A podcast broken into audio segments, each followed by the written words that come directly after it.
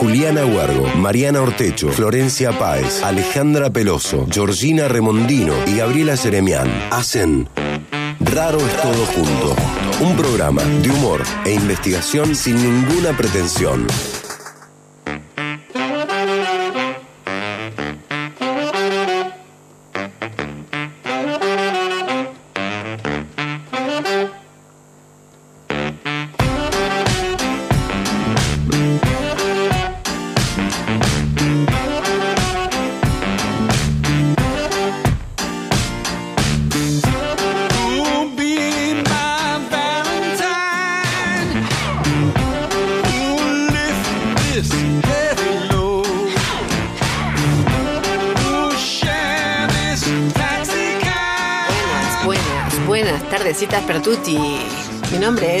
Ortecho y esto es Raro es todo junto, el programa de investigación que tiene cero pretensión. Estoy con la gran Ale Peloso. Ale, ¿cómo estás? Muy bien, todo muy bien. Bueno, Georgie, muy Todo bien. muy bien, sí, muy contentas en esta fecha patria. ¿Te has cortado el pelo, George? No. No, Ah, Mira vos. Bueno, no sé si no tenés distinto en Tiene el los pelo. colores cálidos hoy que Claro. la- le realzan. Me me tenía que combinar con un... Sí, que, que usas mucho y te queda muy bien. Sí, sí, sí. Tenía que combinar con una prenda muy particular. Bueno, me encanta porque cuando arrancamos el programa así bien utilísima, ¿viste? Claro. Con colores cálidos, hablando de una cosa así como muy amena. Ahí falta el comentario de la que dice, yo hice un regio lemon pie. Ay, qué fantástico. Creo que en este Pásame la receta. no lo van a escuchar nunca eso, ¿eh? Particularmente. no. no voy a adaptar la cocina. No, hoy me enteré lo que era un huevo, ponelo. O sea, fíjate vos, qué notable. Che, eh, quiero presentar a la gran ta Cele Pereira. Como siempre en controles, manejando la supernave. Me encanta porque eso se pone eh, la, ce- la celebración de las niñas. no entiendo ahí por qué, digamos. ¿Qué es eso? Esa. Bueno, nos acompaña como siempre Roti Bustos, que hoy está con Guada Bustos, además, eh, desde las redes, la Roti siempre. Eh, bueno, como siempre, Luli Jaime en eh, locución y en musicalización, Pau Candy por estos días. Y le mandamos siempre un beso a Zulma Capriles. Bueno. Eh, ah, perdón, quiero decir una cosa que me parece que se nos viene pasando por alto. ¿Alguien dijo yo? Atención. ¿Vos dijiste atención? Sí. Mira qué, qué sorda que estoy. Vos atención. Ya, ya- ya escuché yo. Bueno. Eh, Cede, vos sabías. Vamos a estar en el festival Pensar con Humor. Haciendo raros todo junto. ¡Ay! Se, se impresionó. Haciendo raros todo junto a vivo, ¿vale? Desde una sala de teatro, que en realidad va a ser esta vez la Capilla del Buen Pastor. Vamos a estar ahí eh, estupendas haciendo el programa en vivo, versión, versión vivo. Entonces después de terminar el programa, ¿qué se hace? Y se abre una botella de algo y se brinda y se conversa. Y se charla, exacto. Bueno, eso va a ser el 23 de julio a las 19 horas, claro, porque va a salir en vivo, lo acabo de decir, ¿no es cierto? Claro. Para quedar claro lo que acabo de decir. Bueno, en fin, quería decirlo porque vamos a estar ahí esperándoles, obviamente. Bueno, eh, tenemos el invitado especial, nuestro columnista de hoy, muy especial, que está ahí como tipo en las gateras. ña, ña, ña, ña, ña, ña. El columnista estrella. El columnista estrella. ¿De quién estamos hablando? Ni más ni menos que de José María Aguirre. Alias José Luis. Claro. Sí, José Luis, viste que yo no le pifié a José. José, digo, ahora me juego. No voy a decirlo más. ¿Podés hablar ahí, José Luis? No. José María, mira, esta lo dije. Ay, Dios, no puede, no, No, puede. puedo no decirlo puede, dos no veces puede. bien. Bueno, no sé si se escucha ahí. Bueno, José María sabe que si quiere viene y se sienta acá y ya nomás arranca. Lo, lo- lo por delanteamos, como decía un amigo. Mirá vos qué No, belleza. me muero. Sí, ese, ter- ese, bueno. ese verbo. Por delante, amo. Sí, me por delantearon, ponele. Qué belleza. Nunca lo había escuchado. Claro, me primerearon, escuché yo aquí en Claro. Córdoba Capital. ¿no? Claro. Eh, me parece que es muy de aquí, ¿eh? Sí, sí, sí. Me primerearon. La primera, bueno, hoy vamos a estar hablando justamente de belleza. Bien. Esa, ese tipo de cosas. La gente que dice, por ejemplo, eh, le puse a la ensalada le puse tomates cherry. ¡Qué belleza! Y vos decís, ¿cherry o jerry? Porque te suena como que no, ¿viste? O la gente, el perrito moreno. Decime si no es bello. Ay. Hay, hay gente que de repente es. eh, mi sueño es conocer el perrito moreno. ¿Estamos así? Ajá. Perrito moreno. Está en mi casa, te cuento. Claro, no es tan difícil conseguir un perrito moreno. En fin, bueno. Hoy vamos a hablar de la belleza en serio. Como siempre, desde una perspectiva sociológica, psicológica, filosófica, todo lo que se te ocurra y un poco más, ¿no es cierto? Así es. Che, tenemos una pregunta para el- el- nuestra audiencia. Por supuesto, como todos los sábados, tenemos una consigna para que respondan y participen por los premios. Y esta vez es: ¿qué cosas son injustamente llamadas bellas? Yo digo que las cosas simétricas están muy mal llamadas bellas.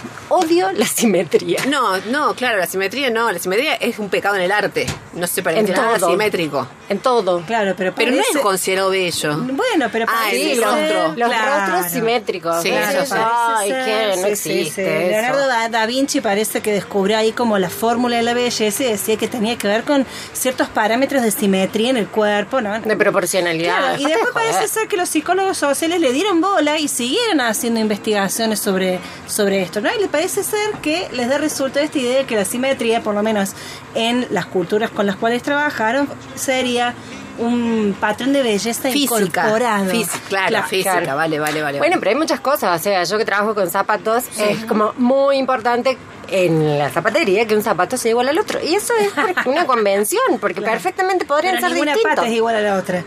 No, pero aparte, ¿por qué tienen que ser los dos del mismo color? Claro. O los dos con la misma forma. no. Claro. No. o sea, No, y bueno, ahí nomás abrí camino. yo hice Así ese te la- camino y no me fue bien. La, la pantufla estileto hiciste vos. No, no, Era- hice era una sandalias, suerte. una de un pie de un color, una de otro color y no, la verdad que no tuvo éxito. No tuvo éxito. No, porque la gente está acostumbrada a estos estereotipos también de, De belleza. de belleza. De- Bueno, muy bien. Yo, por ejemplo, reniego mucho de. eh, bueno, lo he dicho otras veces, las siete maravillas del mundo. Ah, sí. Es una joda. Sí. O sea, el Golden Gate dentro de las siete maravillas, No ¿o no? Es un, es un puentote. O sea, ¿cómo le van a- o sea, ¿qué tiene de bello el puentote? No me conmueve, no me conmueve pararme frente al Golden Gate y Me conmueve, me conmueve que hayan dicho que eso es bello, me conmueve soberanamente. Eh, no, no lo entiendo. Bueno, José María seguramente nos va a ayudar un poco Claro, con el tema, de- porque de repente decimos ya, pero como eh, obra de ingeniería es una belleza. Bueno, Claro, sí, pero pero mira vos como luce, o sea, ¿qué es esto? Claro, es, es ese esa cuestión de cuáles son los parámetros que se consideran para decir esto es bello. El Empire State, que es como una jeringa cuadrada, enorme, en el medio de una ciudad. La, la, la torre, la, la pirámide del Louvre también. Yo no, no Ah, sí, una mucho, cosa pero espantosa, sí, tal viste como decís, bueno, seguramente debe ser una gran obra de arquitectura, ¿no? Mira cómo nos mira José María. Sí, sí, José María. No, Nos mira como diciendo, esto no entiende, no casa en una. Se está repitiendo Pero José bueno, María de estar en el no programa. Me conmueve, no me conmueve. No me conmueve la pirámide del Louvre. No, no, no. Bueno, así arrancamos. Bueno, díganos qué les parecen cosas que sean injustamente llamadas bellas. Cuéntenos con mensajetes. ¿A qué teléfono? Es notable como todavía no me lo prendí el teléfono, ¿no? Al Yo 351-3077-354 nos pueden mandar un eh, mensaje de WhatsApp o también pueden escribirnos a nuestras redes en Instagram eh, como Raro es Todo Junto. Buenísimo. Che, porque tenemos premios, como siempre, que están bárbaros. Como siempre. El primer premio que tenemos, Vamos a mm, recordarles que entren a la cuenta de Instagram Sí. para participar del sorteo de eh, California School que eh, les regala la inscripción gratuita y además un mes completo gratis eh, para los cursos para adultos que realizan ellos en la academia. Para participar tienen que entrar a nuestro Instagram o al Instagram de ellos donde van a encontrar el posteo y seguir lo- los pasos. A su vez también están siempre nuestros amigos de Cedrón Tienda de Alimentos, que es el multiespacio con eje en la alimentación saludable, consciente e integral, que los atienden magníficamente los chicos y les regalan un voucher de 2.000 para que lo usen en la tienda eh, que está en Alto Verde y los pueden encontrar en Instagram como cedrón.alimentos.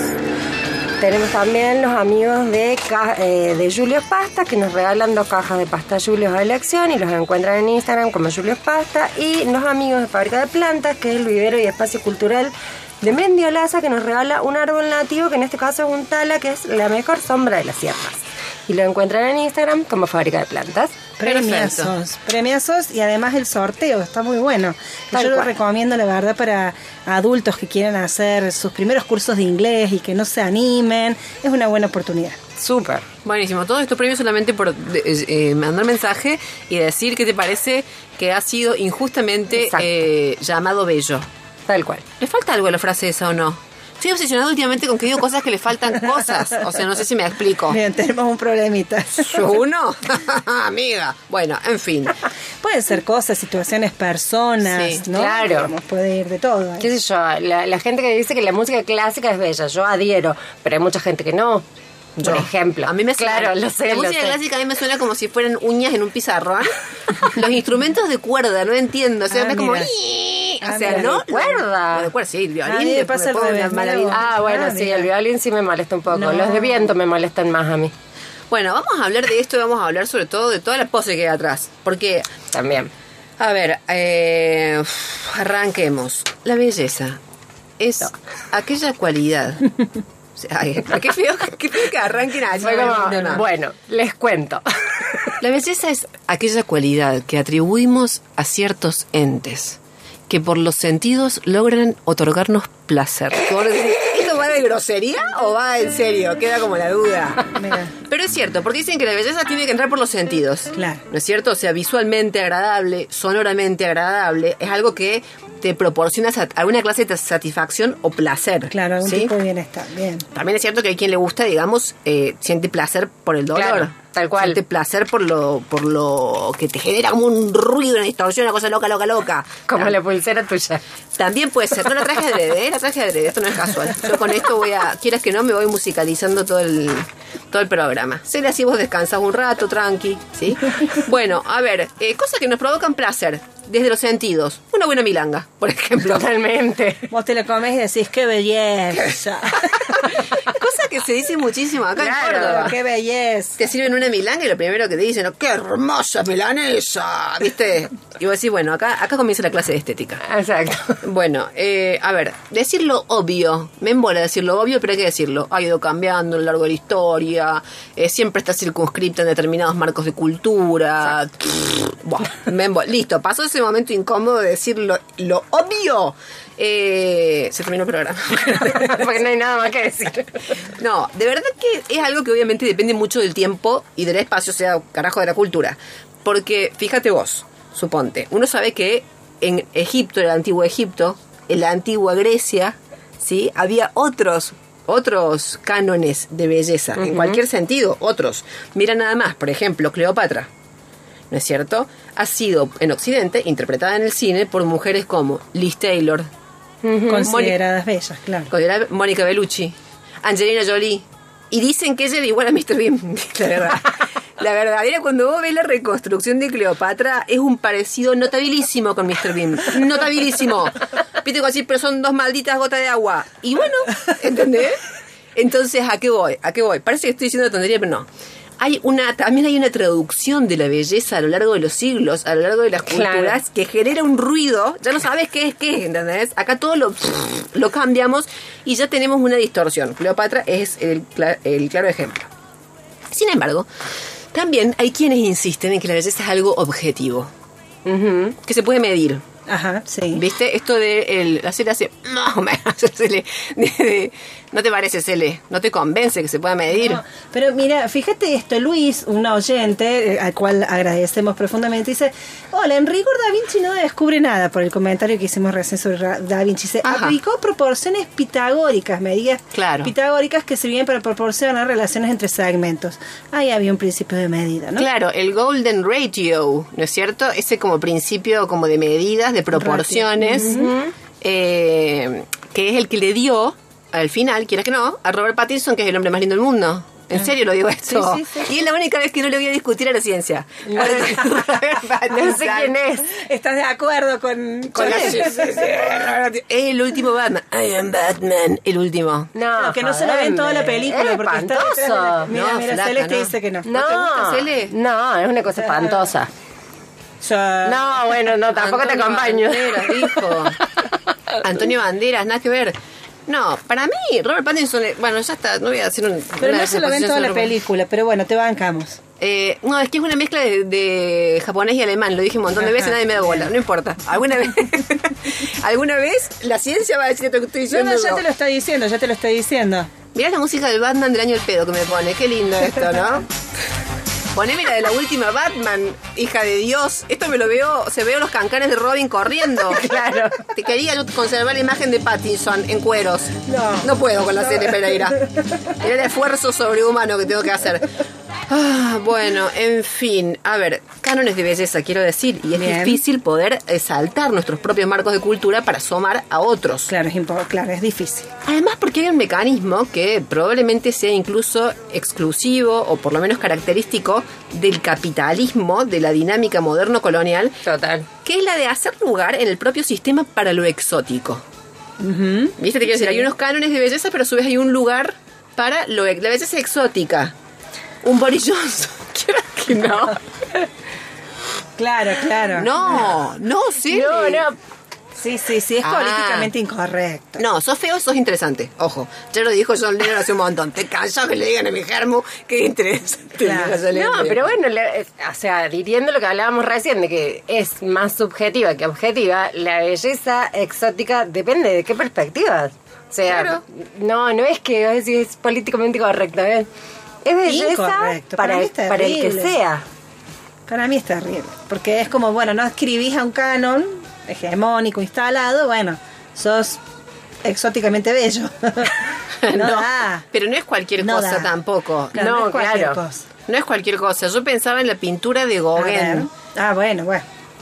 Que, claro, que él quiera que no, ahí se metió, digamos, ¿entendés? Con el retrato de esta gente de Tahití. Gente bella, por tonto le dijeron a Gauguin también, ¿viste? Se dice, quiero hacer algo bello. Bueno, andate a Tahití. Y es difícil que te salgan mal los cuadros, hijo.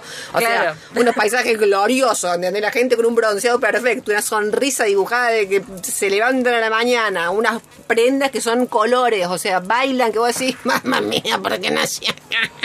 O sea, él pintaba eso, claro, la verdad es que todo el mundo decía, qué valiosa la pintura de Gauguin. No, no es extraño. Bueno, en fin, ¿qué te quiero decir? Otra cosa interesante es pensar a la belleza como un capital. Intercambiable. Ajá. ¿no es cierto? Como un capital, como el cap- bueno, se ha hablado mucho del capital erótico, las personas que tienen el don del erotismo y que le- les resulta, digamos, un valor de cambio para poder gestionar su propia vida.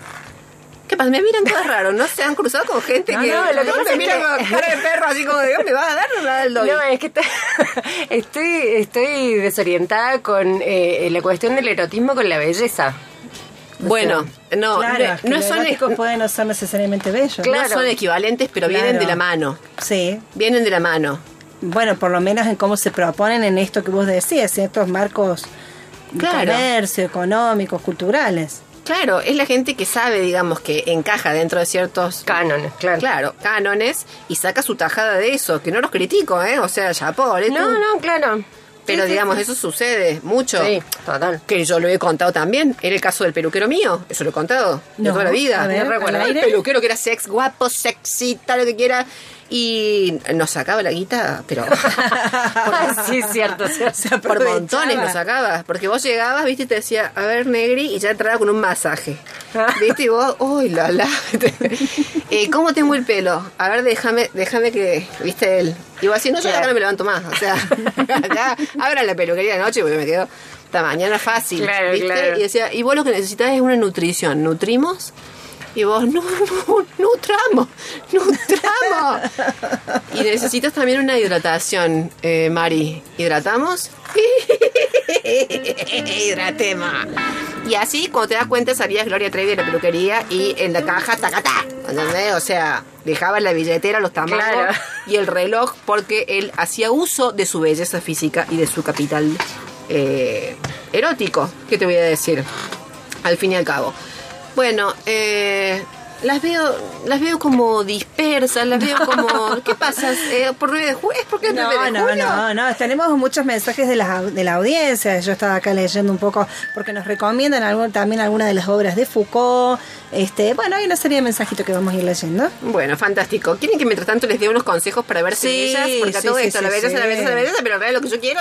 Para verse Sí, Occidente. sí, Claro, sí. aclaremos. ¿Cómo? Para verse bello en Occidente. En Occidente sí. Sí, sí. No, Tiene- porque estuve buscando algunas curiosidades. A ver. Y por ejemplo, en Mauritania, a diferencia total de Occidente, las mujeres no se las considera bellas a las que son delgadas.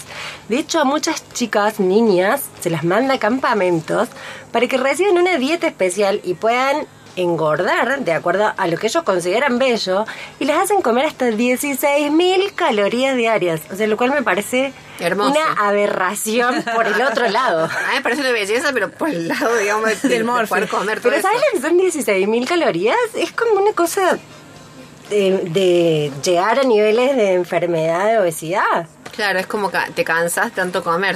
Claro, pero aparte es como el otro extremo de justamente Occidente que tuvimos tantos problemas y seguimos teniendo de anorexia y demás, donde hay que comer menos de mil calorías por día y toda esa historia. Claro. Ah, son menos de mil las que recomiendan, no tengo idea. 1200 supuestamente para estar delgado, ¿no? Sí, hace para estar delgado y hace, hace comillas la placa. Sí, porque, a ver, 1200 calorías realmente, no sé, depende mucho de la actividad de cada uno y toda esa historia, o sea. Claro. Son recomendaciones, pero este, este me llamó poderosamente la atención, igual que en Corea del Sur, que consideran eh, bellos a los rostros que tienen forma de corazón, entonces se someten a cirugías extremas de quebrar mandíbula, de sacar pedazos de mandíbula y estar en recuperación un montón de tiempo hasta que las caras les queden con esa forma que consideran bello. Decís, De corazón. sí. Yo tenía un compañero de corazón de triángulo sería.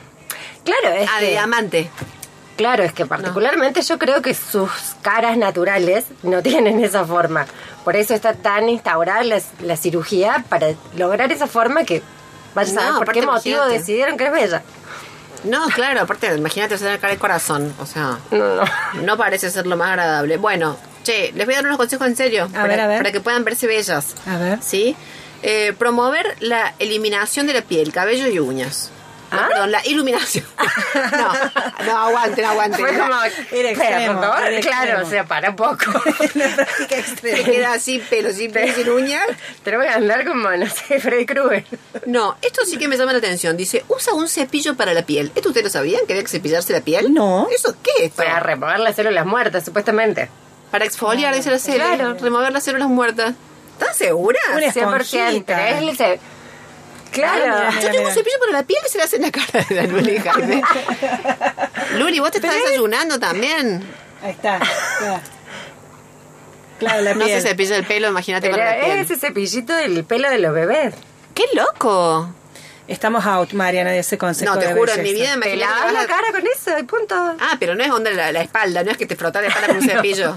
No, no, No. para la cara nomás. Bien, bueno, perfecto. Dice, sumerge el rostro en agua helada y pepino No, para, no, no, ya está. ya para está. reducir la inflamación. Me No. encanta porque asume que está muy inflamada. Ay, Acá hay un principio de realidad que respeto, también te lo digo. O sea, porque saben que del otro lado estás que chupaste la noche, estás como un poco bueno. Y lo último dice, la clave es la mandíbula. Ah, sí, está bien. La clave dice, es la mandíbula. Debes presionar los labios fuertemente y soltar. Para, eh, no sé para qué. Supongo que para hacerte una buena Hacer un, claro, un ejercicio de fisioterapia para que no se te marquen las arrugas, ¿será? ¿Será? ¿O para Ay, fortalecer Dios. la mandíbula inferior? Claro, Después Dios. dice, toma agua, come chicle y deja de fumar. Eh, Come chicle. Come chicle. No sé por qué. Te sentirás Bueno. bello comiendo chicle. Bien, capaz. Igual, Tienes onda. amo cuando siempre dicen en los consejos deja de fumar porque asumo que, a ver, lo entiendo como un te comí un pucho, ¿entendés? Porque es como deja, si te dicen que tenés que dejar de fumar es porque tenés que fumar primero. Claro. Claro. ¿Entendés? O sea, lo entiendo como un- una invitación al cigarro. O sea, esto sí. Bueno, en fin. Che, eh, Consejos rarísimos. No, ¿cómo que rarísimo? No No, siempre vamos a traigo material. ninguno. Esto es un servicio. Te, Bueno, bueno. digo, ¿eh? No, obvio. Esto es un servicio a la comunidad. Viene mal, aclarar. viene mal. Me parece que hoy no vamos a seguir ninguno, ¿eh? Bueno, chicas, lo último. Me acordaba, eh, ¿saben qué? Pensando en las restricciones culturales de la belleza y no sé qué, de la peli mm, La delgada línea roja. Ah, sí, sí, sí. Eh, esta que era de los soldados norteamericanos que desembarcaban en la isla de Guadalcanal y se encontraban con los melanesios, esa gente bella que estaba también todo el día como tarararararara. Se te había pedido que pongas la música en ese momento, no llegó. Ay, qué tri... Bueno, este programa salió malo. No, ¿sabes qué? Así yo no. Así yo no, señor director. ¿eh? Pido la música, no está la música. Es gravísimo. Bueno, no, fuera de broma. Eh, era la peli, iba sobre eso, la llegada de los soldados a la isla de Guadalcanal. Estaban cagados de miedo. Uy, mami. Ahí va. Bien, perfecto. Mira vos cómo entra ¿Cómo ahí. Se cae risa la Cele. Bueno, que llegaban los soldados muertos de miedo a la isla y se encontraban con esta gente que ni siquiera podían, digamos, como, como comprender. Porque la gente ni siquiera sentía miedo, es como que estaban más allá del bien y del mal, estaban a su rollo. O sea, es- estos estaban los yanquis contra los japoneses, a puro cañonazo, ¿no es cierto? Locos, locos. Encima está re buena la peli porque va retratando el miedo como en cada uno de los soldados. Eh, y esta gente que era como la belleza, pero mm, la belleza en los sentidos como no, no, no, no quiero obviamente usar la palabra primitivo porque es la última, la última palabra que corresponde, sino como la belleza primera. ¿No es cierto? La de los cuerpos, la gente cantando, eh, disfrutando del mar, nadar, eh, un montón de actividades, digamos, como comunitarias que se llevaban adelante y muestra de alguna manera cómo hay un soldado que era el personaje de Witt, de repente se siente como seducido, como convocado por esa forma de vida y empieza a decir, hay otro mundo, hay otro mundo que es posible. No en el sentido del...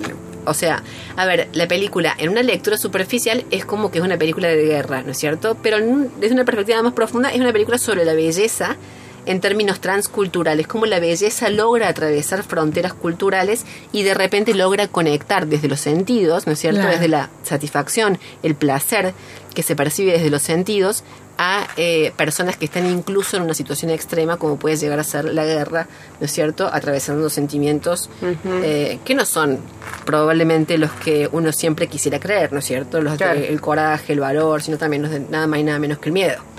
Bueno, eh, sobre todo esto vamos a conversar en un ratico con José María, ¿no es cierto? Le vamos a preguntar sobre todas estas cuestiones. Todo. Así es, que él sí sabe y sí nos enseña mucho de estos temas, ¿no? Dice que no. Me ofende a mí también el sí sabe, porque quieras que no es un... es No, un- nosotros se- también sabemos, contrario a lo que, que piensa parte de la audiencia, ¿no? nosotros también sabemos, preparamos y estudiamos nuestros temas. Este, pero no, lo que voy es que José María es un especialista en el Sí, tema, porque él, bueno, trabaja precisamente en este campo. Obvio, bueno, queridas, vamos a una tanda y volvemos directamente para charlar con el José María Aguirre. Raro es todo junto. Humor e investigación en la tarde del sábado.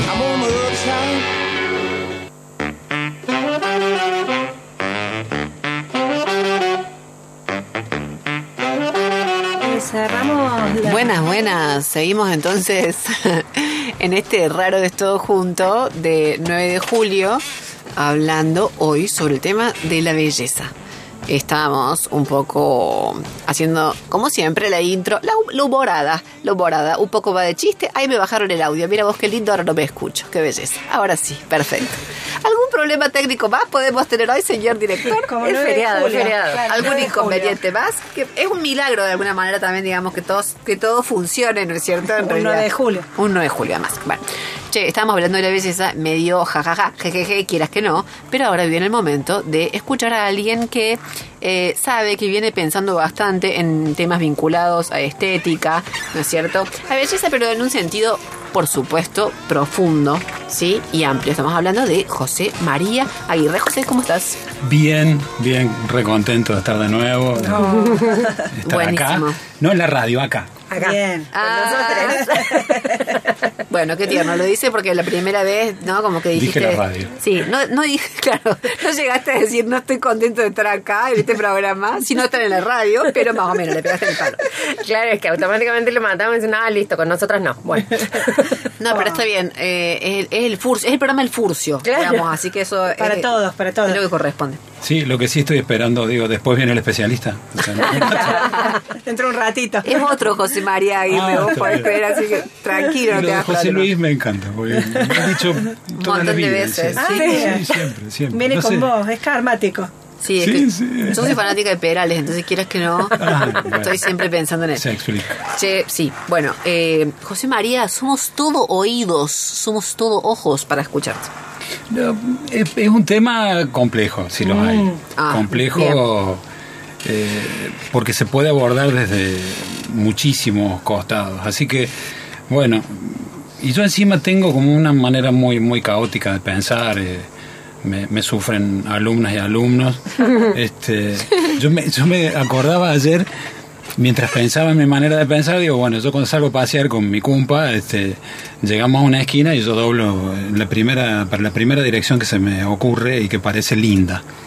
Eh, después veremos qué, qué resulta. Vamos para pensar soy igual, así que vamos a ver qué sale. Bien, bien, así piensan los genios. Claro.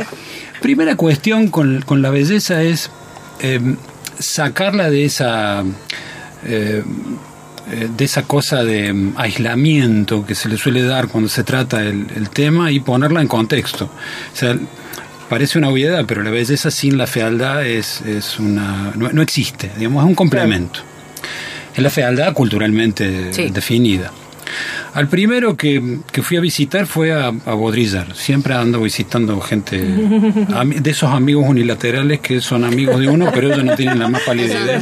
Y encima la mayoría se han muerto. Sí, en este que- caso es bueno porque partió hace unos, unos Claro, sea, la mayoría no están, así que no tienen nada que reclamarme. Bueno, que igual yo- recordemos un toque quién era Jean Baudrillard. Bueno, un, un pensador. eh, a mí me, me interesa muchísimo en función de lo que ha escrito eh, para lo que es diseño o producción de objetos y relación con los objetos sin ser diseñador ni especialista, sino simplemente un pensador, un filósofo.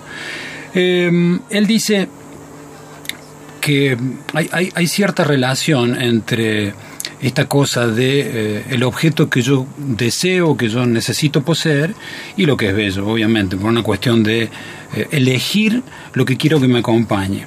Él, él lo define al objeto, hay un, hay un hermoso libro que se llama El sistema de los objetos, eh, él lo define como una especie de ani- animal doméstico, eh, el más hermoso o el más eh, útil de los animales domésticos.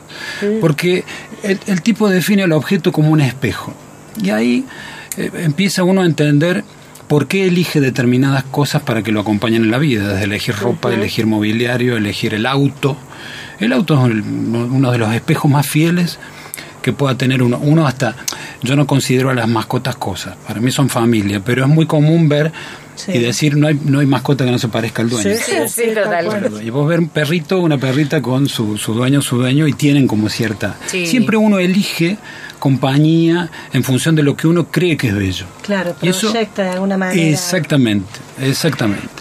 Porque, y entonces ahí está lo bueno de, de Don Juan, que Don Juan, eh, que, que lo define como espejo porque porque dice, encima un espejo perfecto, ¿por qué no es un espejo que me devuelve la imagen real? Sino me devuelve una imagen eh, falseada o distinta de la real, o sea, una imagen como de belleza aumentada. Yo elijo lo que para mí es bello, aunque no corresponda exactamente Claro. conmigo, no importa.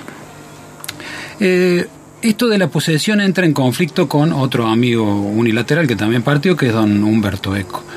Porque el tipo dice, ojo con el tema de posesión, es cierto, yo busco poseer lo bello, porque eh, busco tener cosas que en definitiva me hagan feliz eh, en esa posesión. Pero pone una, un, un- un- salva, digamos, este, en, el- en su análisis una cuestión importante, porque el tipo dice, está bien, ¿qué tipo de posesión? Porque eh, eh, lo bello sigue siendo bello, aunque no sea estrictamente de, de mi... eh, Agrado. o, o de mi posesión. O sea, por más que yo no tenga determinada cosa, sigue siendo bella aunque le pertenezca a otra o le pertenezca a otro. Ahí radica, según Don Eco, la diferencia entre lo que yo considero bello o lo que yo deseo. Ahí es, es importante poner esa, esa distinción porque ahí uno entiende determinados comportamientos violentos, ¿no? que, que podrían ser este, tildados de este, eh, acoso o alguna otra cosa. Uno desea determinada cosa y va en función de eso, sin...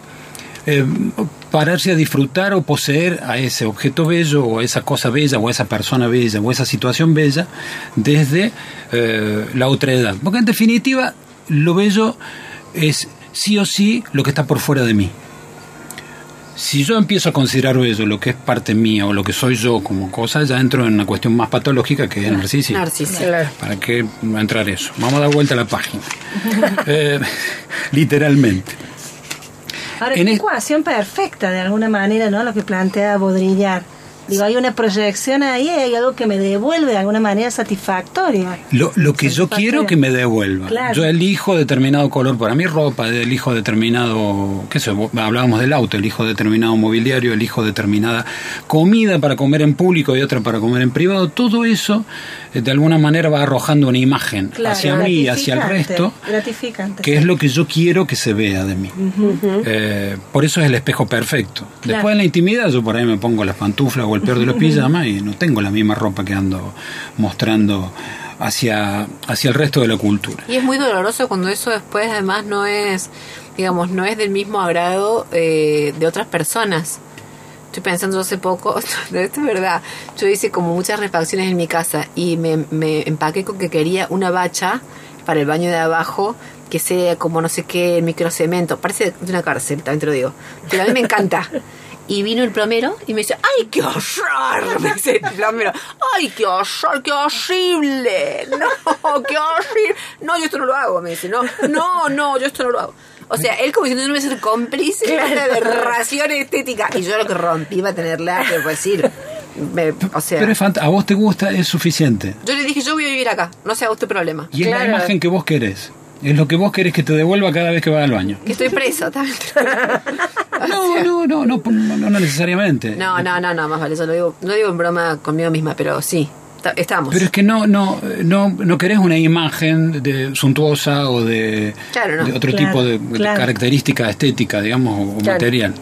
Con respecto al tema de la vista, hay otro señor también fallecido, no tan amigo porque no lo he visitado tanto, pero, que es don Roland Barthes, que habla de la relación entre la percepción estética y los sentidos. Entonces el tipo dice algo muy interesante, que es que siempre los sentidos que tienen alguna relación con la belleza son aquellos que me permiten guardar distancia con lo que yo percibo. los, que me- los que no me permiten guardar distancia no son sentidos que me, me ayudan a percibir la belleza. El Entonces él habla de la, de la vista como, como, como, como sentido que me permite la distancia o el oído, pero no con el tacto. El tacto es algo que me permite acercarme hasta desmitificar lo que estoy percibiendo. O sea, ya lo, lo percibo de manera tan real y tan directa que Claro. deja de ser una cosa lejana y ajena. Ah, son los sentidos que permiten la idealización. Exactamente. Claro, el deseo, Ah. movilizar el deseo de alguna Que eso manera. se usa mucho en la moda. Sí, bueno, esta cosa, en la moda, en el diseño en general, el diseño es una, bueno, es una disciplina excesivamente Sí. visual. Está bien que somos animales visuales, eh, eh, genérica o, o mayoritariamente visuales, más allá de que eh, uno siempre insiste con los estudiantes y también cuando uno se encuentra ante alguna situación con un cliente o lo que sea, que él, él no es el único sentido, que Claro. habría que este, mm, tratar de explotar el resto de los sentidos para poder conseguir algún tipo de, de resultado. Em, después de, de esto de, los sentidos, eh, me voy a pelear con, con- con varios de ustedes con respecto al tema de la simetría. Ah, a ver, a ver. Claro, eh, el- la percepción de esta cosa bella que está por fuera de mí, que es la- lo otro, la cosa que está por, por afuera de mí, la otra edad, la, alteridad, eh, tiene como, como siempre la necesidad de una eh, situación de contemplación. O sea, yo para poder percibir lo bello necesito estar como en un estado de eh, casi como limbo, sin espacio-tiempo. Estar en una situación en donde yo me permito usar mis sentidos para poder eh, realmente disfrutar de lo que tengo enfrente. Ya sea una persona, ya sea un paisaje, ya sea una comida, o ya sea, eh, qué sé yo, lo que fuera, que yo puedo necesitar percibir. Eh, por eso uno empieza a intervenir en ese análisis de lo bello con una cantidad de cosas que eso lo dejo para el final para eh, una, de las cosas que le comentaba justamente a George cuando hablábamos por WhatsApp antes de venir acá, que es el tema de cuánto de lo matemático entra a jugar dentro de, la percepción de lo bello. Eh, retomando este tema de que, de que la- lo bello es lo otro, lo bello es lo lejano, lo bello es lo distante. Ortega, ese ya es el mejor de mis amigos y el que ya se fue hace más que ninguno, eh, habla de cierta cuestión que tiene que ver con lo escondido, con lo velado o con lo secreto.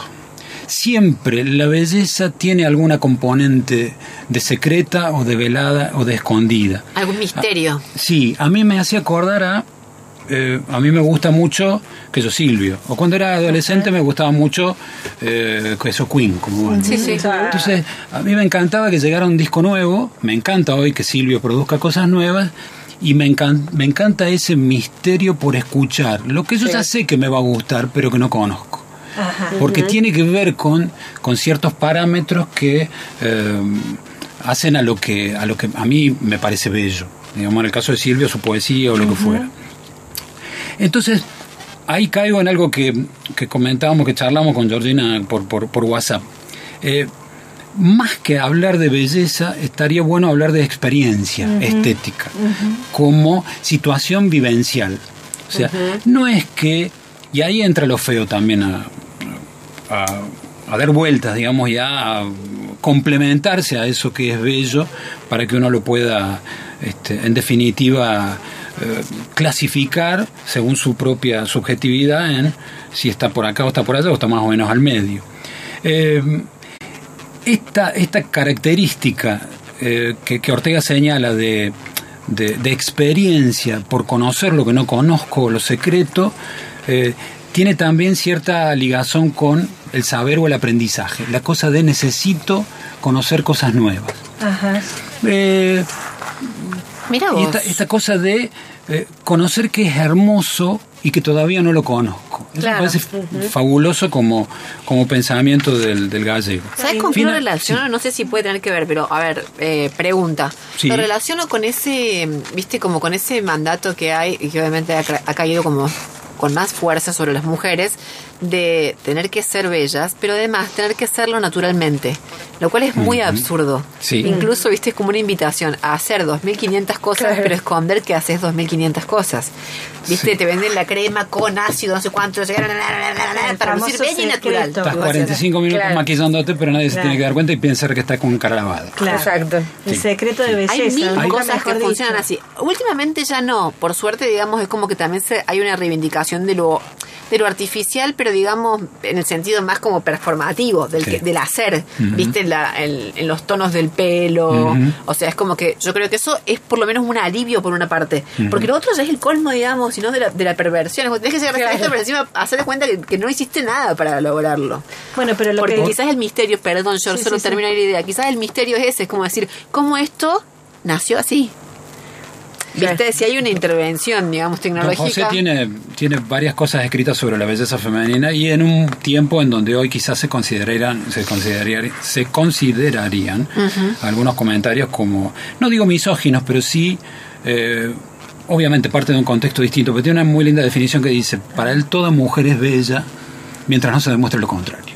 Eh, eh, digamos, hay que ponerse a observar con demasiada subjetividad que esa mujer no responde a determinados cánones o, no sé qué.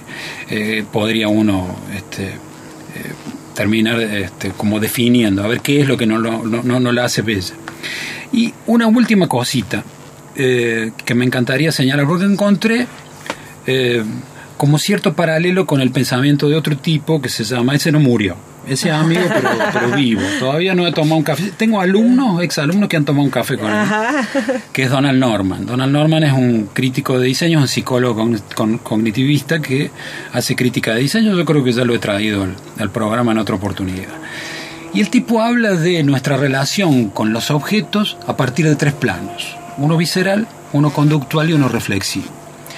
Y a mí me, me pareció como muy en paralelo con lo que es la experiencia estética, que tiene una cuestión, eh, digamos, más, más relacionada con eh, lo matemático, lo calculado, otra situación que tiene que ver más con lo contextual actual y otra situación que tiene que ver, otro plano que tiene que ver más con una cuestión de historia cultural.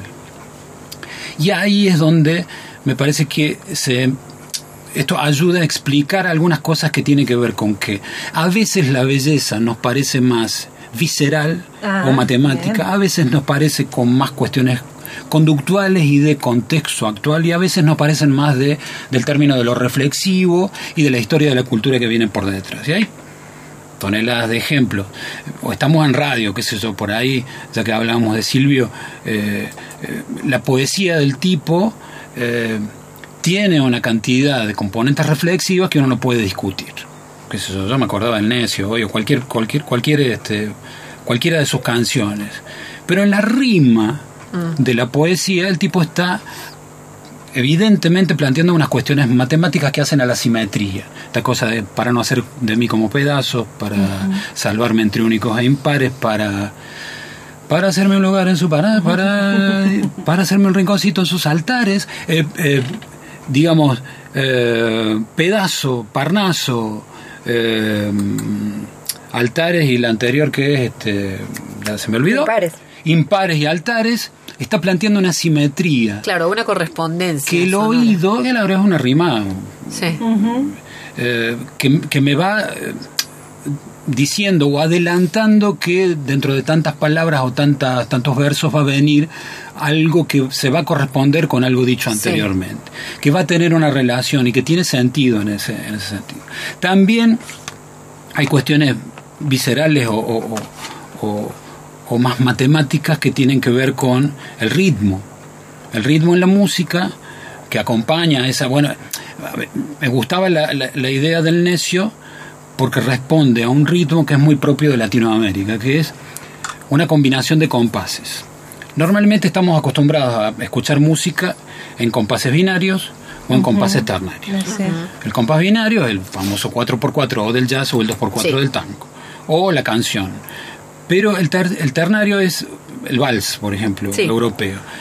Casi toda la música latinoamericana ha hecho una amalgama, un ensamble de ambos compases. Y entonces yo tengo la chacarera o la samba o esta canción de Silvio, que no sé a qué tipología musical responderá, pero tengo esta, esta, esta combinación, en, en radio no me van a ver las manos, pero te- yo con una mano voy tocando el compás binario y con la otra el El ternario. Eso es fabuloso. ¿En qué sentido? Tiene una correlación rítmica que hace a toda, todo el desarrollo de la canción, pero también tiene reminiscencias históricas en función de que corresponde a Latinoamérica y es el ritmo que nos representa. Y cada vez que lo escucho me asocio a una historia de cultura. O sea, no es solamente bello como ritmo, porque es matemáticamente predecible, sino es bello porque responde a mi cultura. Y yo tengo determinadas conductas a la hora de escucharlo. Ayer estaba en la, por, por mi hija que recibió su, su diploma de pregrado de correctora ahí en la, en la colación de grados de filo. Y estaba cantando Cecilia, y ya me olvidé el apellido, lo iba a anotar y no. Pero divina eh, cantante. Y cantó un tema de Piero y todo el mundo empezó a, a palmear. Soy, soy pan, soy paz, soy más. Ahí hay una cuestión conductual que hace al presente de la cultura. Eh, a que todos nos pongamos de acuerdo y que todos eh, podemos disfrutar de ese momento bello a partir de acompañar a la cantante, en este caso. Entonces fíjate cómo se van, fíjense cómo se van hilando todos los planos de esa percepción estética. Para el visceral o el matemático, el conductual o el contextual y el reflexivo o el más histórico. Esa es como la, la experiencia estética más, más general que me, me parece que responde más a esta cosa de cómo definir lo bello. Porque puedo perfectamente tener en, en esos tres planos algunas partes de belleza y algunas partes de fealdad. Me puede gustar, qué sé yo, eh, alguna componente que haga a, a- a lo conductual de seguir el ritmo en una determinada chacarera, pues me parece espantosa la chacarera. Sin embargo, lo hago porque me gusta formar parte de todo el público de un festival. Claro. Eh, Claro. O viceversa, me puede ser una hermosa chacarera que alguien la cante pésimamente y sin embargo eh, yo puedo seguir percibiéndola o teniendo esa experiencia de belleza porque la recuerdo. Esto me encantaría, la verdad, tomarme mucho más tiempo para hablar de la, teoría de Norman de esta relación con los objetos a partir de lo que él llama el diseño emocional o la relación emocional con los objetos es inconmensurable. Esto de lo visceral, de lo conductual y lo reflexivo, si quieren lo hablamos en otro momento, pero es fabuloso porque es increíble cómo te ayuda a explicar este, esta, esta relación tan, tan, tan rica que tenemos con los objetos que elegimos. Entonces, como para cerrar la cosa. Eh, ahí estamos. Yo, yo- yo cierro, wow. yo cierro acá. Uy, son 53. No. Miau. bueno, pero- La serie, pero el otro lado y la así. mm. Nos dejó pensando todos porque, A digamos, todos, a en esta categorización última que hacías en torno a cómo de- desde estos planos pensar, creo que está pensando en los objetos, digo, pero podemos pensar las distintas experiencias que envuelven, digamos, eh, esto de poder eh, conmovernos frente a algo que consideramos bello, ¿no? Totalmente. Cualquier puede ser la experiencia, una experiencia de relación con una persona que no se puede eh, este, definir desde lo tangible, o puede ser simplemente escuchar una poesía o una música que tiene tangibilidad porque viaja en el sonido, pero, pero también es difícil de definir su materialidad. Claro. Este, o puede ser un paisaje que también, más allá de su materialidad, es difícil de definir. Claro. Este, sobre todo en sus límites. Es, es infinito, es, es hermoso digamos, todo eso. Bueno, maravilla la, No, la columna. Estaba de José pensando María. en el campo de, de experticia de José María, que es el diseño. Digo, ¿es una condición para el diseño que un objeto o algo sea bello, además de útil? Sí, yo suelo conversar mucho con, con mis alumnos o mis alumnos que eh, en realidad tiene que ser una consecuencia, no un fin.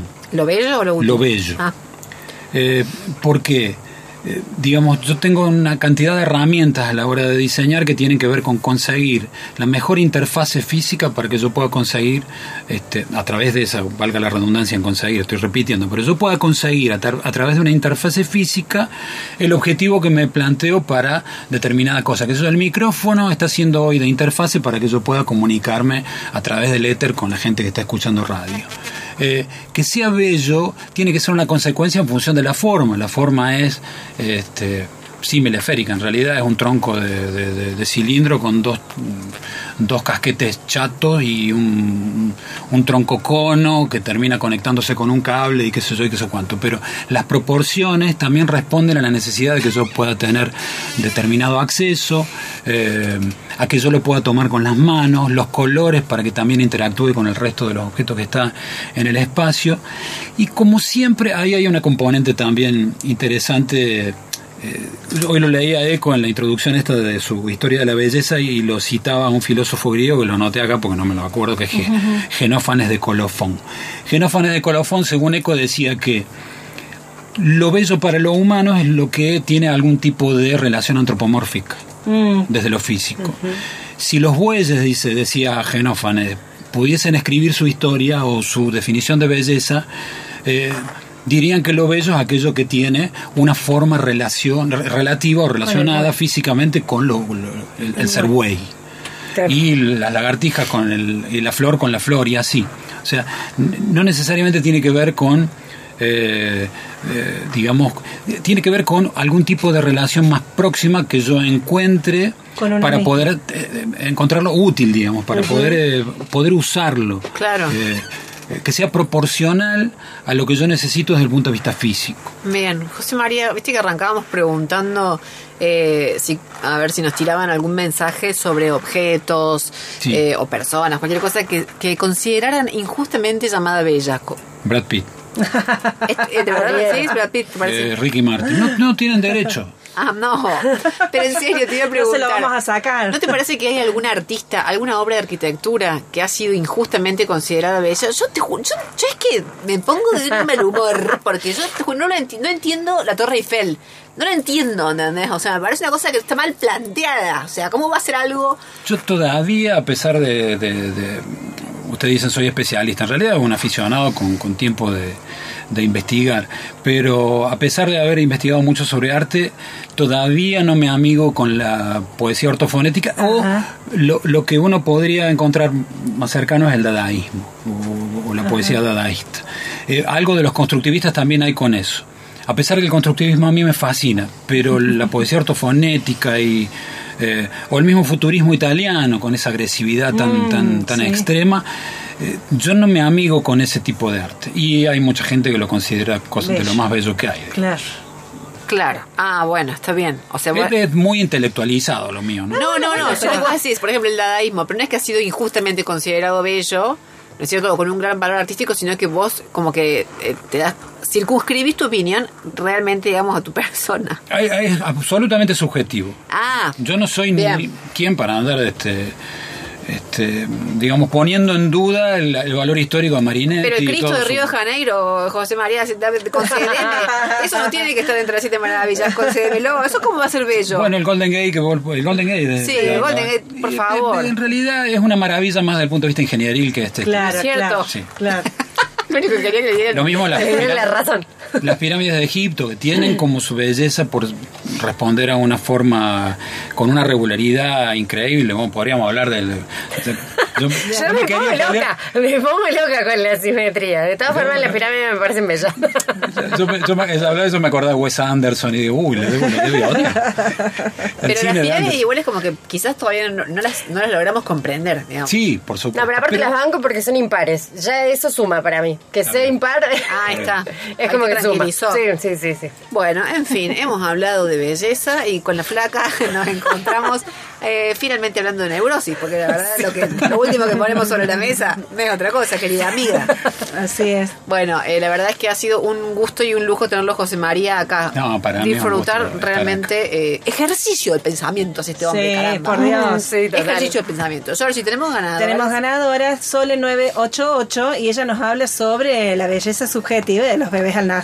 Dice, bueno, tiene su belleza a su modo. Ay, perdón, no sé si hay tiempo. Hay una definición eh, hermosa de mm, eh, me- Desmond Morris sobre el valor publicitario del bebé. Del bebé. El bebé en todas las especies, sobre todo las animales que son las más cercanas a nosotros, Claro. tienen un valor publicitario que es la reproducción.